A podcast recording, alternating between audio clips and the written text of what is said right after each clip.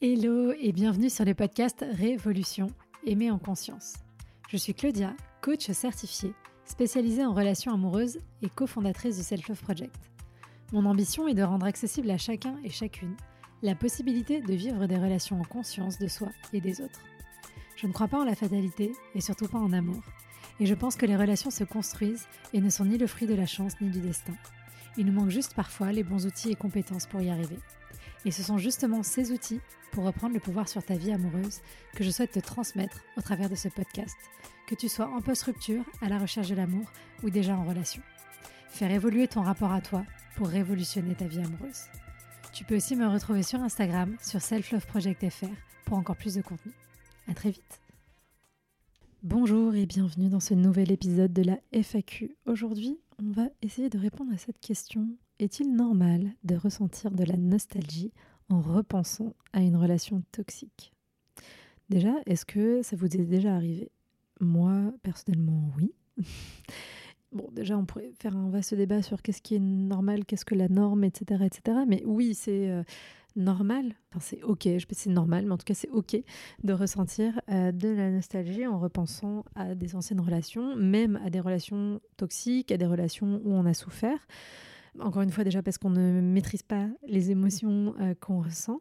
Et ce qui est toujours intéressant, c'est d'aller se poser la question de pourquoi en fait il y a cette nostalgie, qu'est-ce qui nous manque peut-être dans cette relation qu'il y avait, parce que même dans les relations les plus difficiles, il y a toujours euh, des fois des choses un peu positives, des moments qu'on a pu partager, une connexion, une... Euh, une complicité particulière qui pouvait exister, euh, la sensation que cette personne, ça allait être la bonne personne, etc. etc.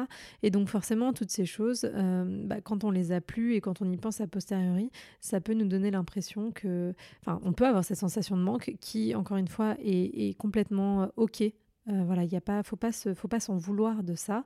Voulait juste accueillir, accueillir ça, accueillir l'ambivalence. Et je pense que c'est la difficulté souvent, d'ailleurs, quel que soit le sujet, c'est que il y a ce qu'on a dans la tête de ce qu'on pense qu'on devrait penser ou qu'on pense qu'on devrait faire.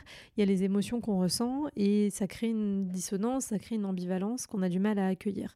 Je peux à la fois me dire que c'est normal, que c'est bien, que c'était la meilleure décision pour moi d'avoir euh, décider de quitter cette personne et en même temps ressentir de la tristesse, ressentir de la déception, ressentir de la nostalgie à l'idée que cette relation soit terminée.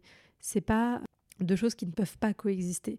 Et en fait, souvent, on se dit, bah non, euh, je dois aller bien, je dois pas m'en vouloir, je dois pas regretter, je dois pas avoir de nostalgie parce que c'est la meilleure décision pour moi. Donc voilà, on va être dans quelque chose de très pragmatique et très intellectualisé qu'il ne faut pas repousser non plus parce que c'est aussi ce côté pragmatique et intellectualisé qui nous permet de ne pas aller retourner dans cette relation potentiellement, euh, de ne pas aller remettre le couvert dans quelque chose qui est toxique. Mais on a quand même le droit, tout en pensant et en sachant que c'est mieux pour nous, d'avoir ces, émotions, d'avoir ces choses-là. Et vraiment, quel que soit le sujet, accueillir ces ambivalences, cette ambivalence, je pense que c'est la clé pour se sentir mieux. Parce que quand on est en lutte contre nos propres émotions, bah en fait, on se fait beaucoup plus de mal qu'autre chose. Et que voilà, il n'y a pas de raison d'avoir honte. Euh, on est tous et toutes dans l'ambivalence, tout le temps. Euh, sur plein de choses. Et c'est ce qui fait notre nature humaine et c'est ce qui fait la complexité de l'humain, parce que sinon on serait des intelligences artificielles, on serait pas des humains. Donc voilà, juste on, accueille ça, on, est OK avec ça. Et puis si on a envie, si vraiment c'est quelque chose qui prend trop de place, qui prend tout l'espace mental, qui nous empêche de, de, vivre potentiellement, bah, là peut-être qu'il y a autre chose derrière, autre chose qu'il faut aller euh, euh, gratter, creuser, travailler pour, euh, pour se libérer un peu, pour euh, recréer de l'espace. Mais en attendant, euh, voilà, ça fait partie des choses. Et puis même des fois, deux ans, trois ans, quatre ans après, dix ans après, on repense à une personne ou à une situation, on se dit, ah oui, c'est vrai. Et voilà, on a cette nostalgie, ce truc de, ah, ce moment, c'était quand même comme ça et tout. Et bon, c'est pas grave. C'est pas et c'est pas même si vous êtes dans une nouvelle relation qui se passe bien, ça veut pas dire que vous avez forcément envie de retourner dans cette ancienne relation. Ça veut pas dire comment dire que c'est une forme d'infidélité entre guillemets par rapport à votre nouvelle relation. Juste euh, c'est comme ça, c'est chill, c'est c'est ok et, et, ça nous traverse et on laisse nous ça nous traverser euh, tranquillement.